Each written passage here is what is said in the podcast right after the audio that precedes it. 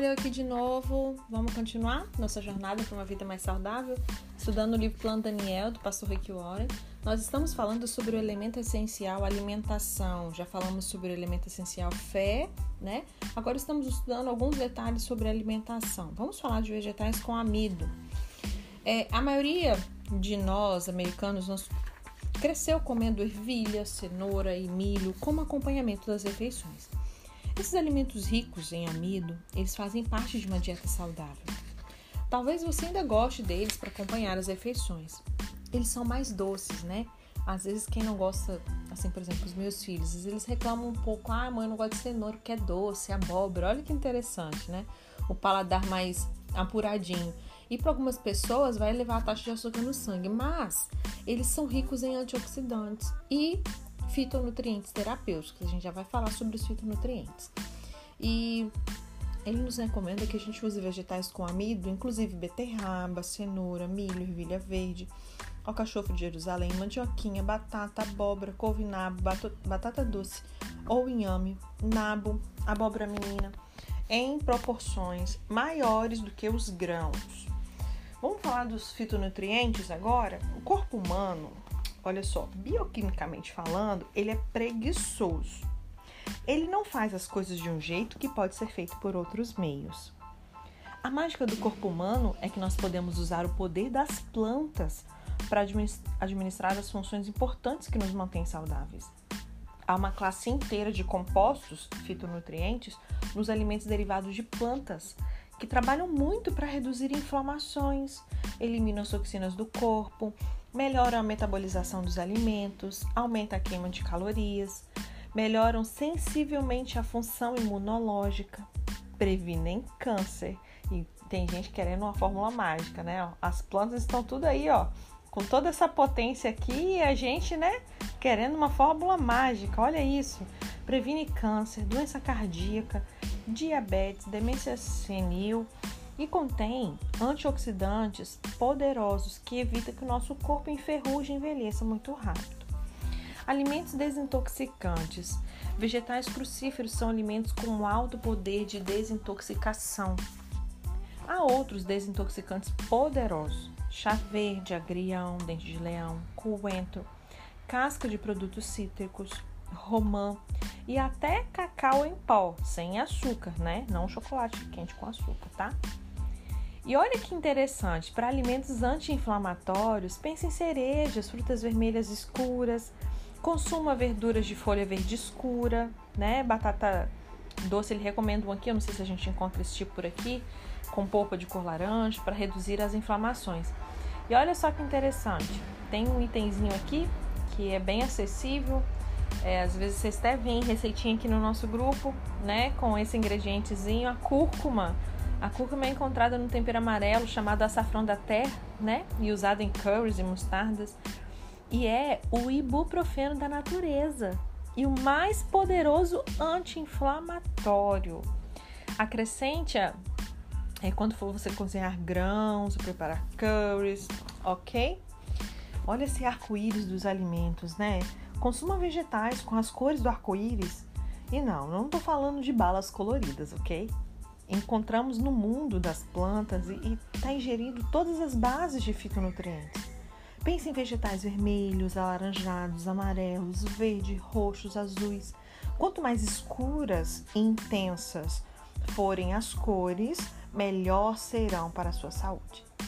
Coma de 5 a 9 porções por dia, no mínimo, de alimentos com as cores do arco-íris. Visite aí os supermercados, quitandas, né? É, às vezes até de maneira online, para você encontrar esses vegetais. Eles contêm o maior poder de fitonutrientes em cada mordida, ok?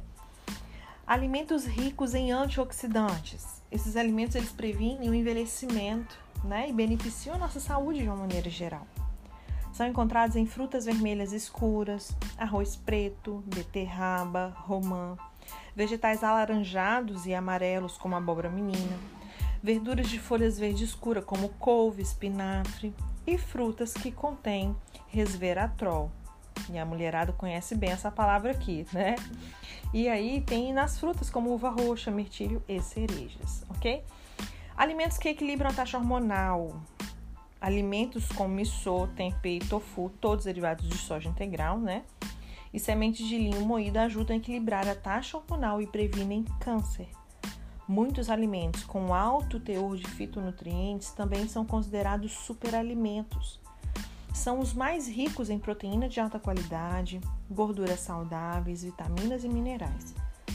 Encontram-se entre os alimentos mais benéficos à saúde que você pode comer, ok?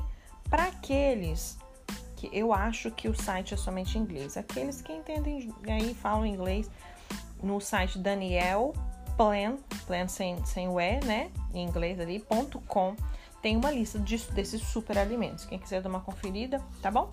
Vamos falar sobre os grãos. Os grãos inteiros, eles podem fazer parte de uma dieta saudável, mas desde que consumidos com moderação. Para algumas pessoas, os grãos eles podem provocar o aumento e a diminuição de forma muito rápida do açúcar no sangue. O segredo está na quantidade e no que você come com eles. A porção ideal de grãos é meia xícara para homens e um terço de xícara para mulheres. Talvez você tolere mais se você costuma comer, correr em maratonas, né? Mas as pessoas em geral, a quantidade extra de açúcar ele pode provocar insulina, ganho de peso e inflamação. O segredo também é comer apenas grãos inteiros, sem ter passado por nenhum processo de industrialização. Significa que você deve comprá-los na forma original, como aveia, trigo e até pipoca. Algumas embalagens dizem grãos integrais, mas quase sempre há ali um pouco de farinha integral misturada com farinha branca, né? Cereais açucarados e outros produtos. Tanto que, por exemplo, pão. Aí você lê lá assim na embalagem, pão integral. Aí você vai lá na listinha de ingredientes, tá assim: farinha integral e depois tem o que?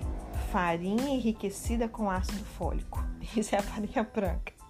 Então tá misturadinho ali, né? Tem uma enganação nessa nisso aí. Então a lista de ingredientes vai dar o que as embalagens realmente contêm. Por isso que eu falei que é importante dar uma olhadinha sempre nos ingredientes, tá bom? Se você é diabético ou pré-diabético, pode ser que só será capaz de tolerar grandes quantidades de grãos inteiros em sua dieta depois de corrigir os desequilíbrios metabólicos básicos. Portanto, os melhores grãos são os que não contêm glúten. Experimente grãos com baixo teor glicêmico, como arroz preto, arroz integral, arroz vermelho, quinoa, tá?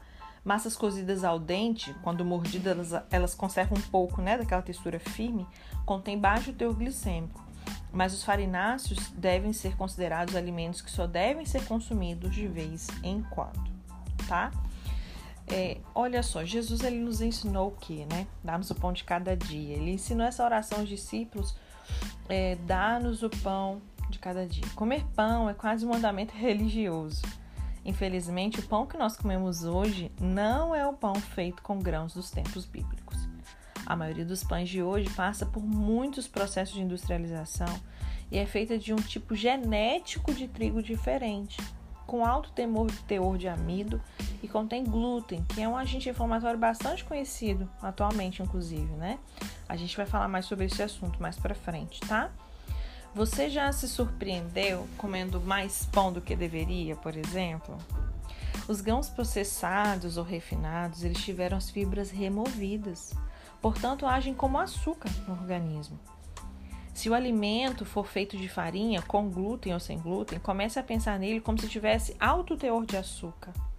Se você quer perder peso ou sofre de problemas inflamatórios, é melhor você eliminar esse alimento ou reduzir ao consumo mínimo tá? Estas são algumas sugestões para você apreciar melhor um pão de qualidade, ok? Vamos falar de fruta? Bom, deixa eu falar, antes da gente falar das frutas, deixa eu fazer mais uma observação aqui. Tem um quadro interessante com algumas informações. Se não for intolerante ao glúten, e como eu falei, a gente vai falar sobre glúten mais pra frente, o melhor pão é o pão alemão feito com o núcleo do centeio, feito também com linho e espelta. Não com um grão inteiro de farinha, e ele fica delicioso quando torrado com alguma coisa por cima. Se você preferir pão comum de farinha, veja se não contém farinha branca, também conhecido como farinha de trigo, né? E se é feito de grão integral de farinha ralado grosseiramente com proteína extra e ingredientes de fibra, como frutos secos, sementes. Experimente pães de grãos inteiros germinados, né? Conforme com sabe onde? Lá Ezequiel, capítulo 4, verso 9. Dá uma conferida se você é saudável e esbelto. Bom, mude a sua maneira de pensar no pão. Pense como se ele fosse uma guloseima para ser com, comido ali, consumido com parcimônia. O ideal é não comer mais de uma fatia por dia.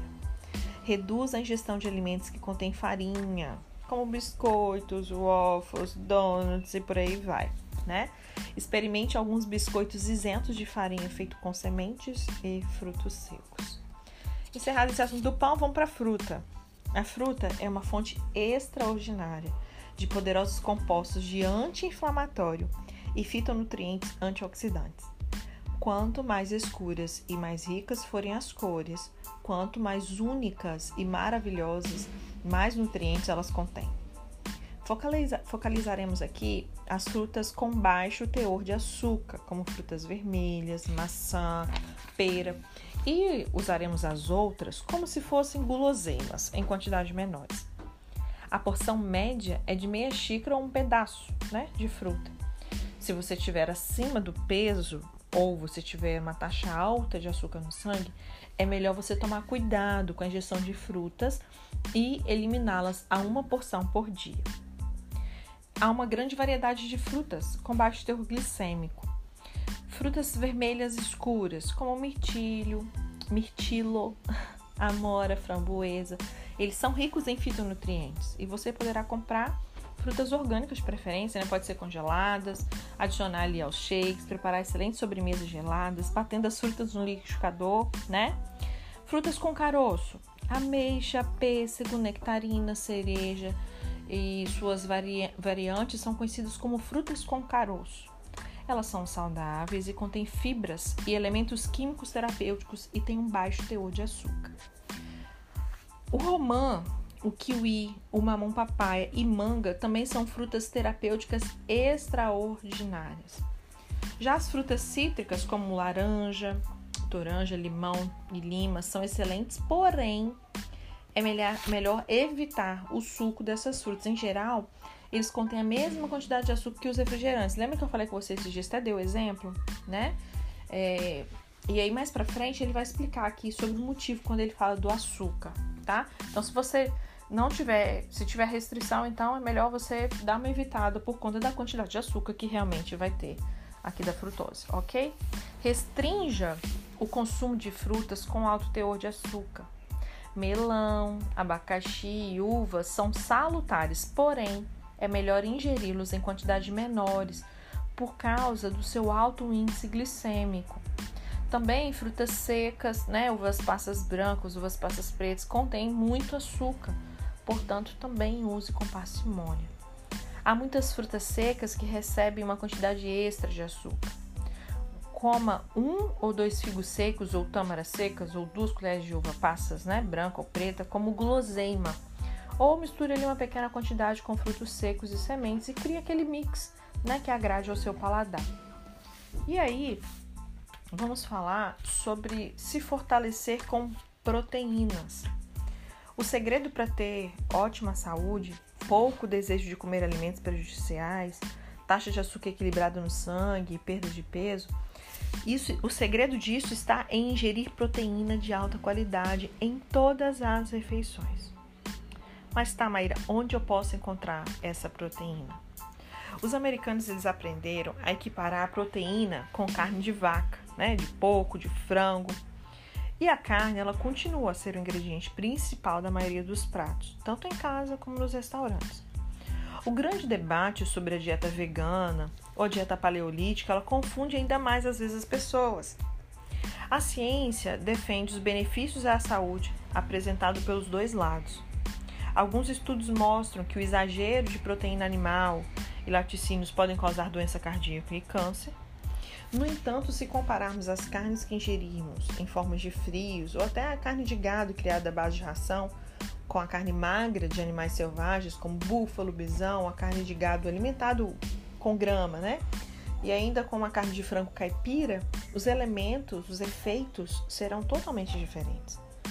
O fato irônico é que a dieta vegana e a dieta paleolítica estão mais próximas uma da, da, da outra do que a dieta padrão americana, cheia de açúcar, gordura trans, alimentos industrializados. As dietas vegana e paleolítica, elas destacam os alimentos integrais, com grande quantidade de frutas, vegetais, sementes. E algumas pessoas se dão bem com a dieta vegana e outras não. Algumas se sentem mais magras comendo carne, né? A bioquímica, o metabolismo e a genética diferem completamente de pessoa para pessoa.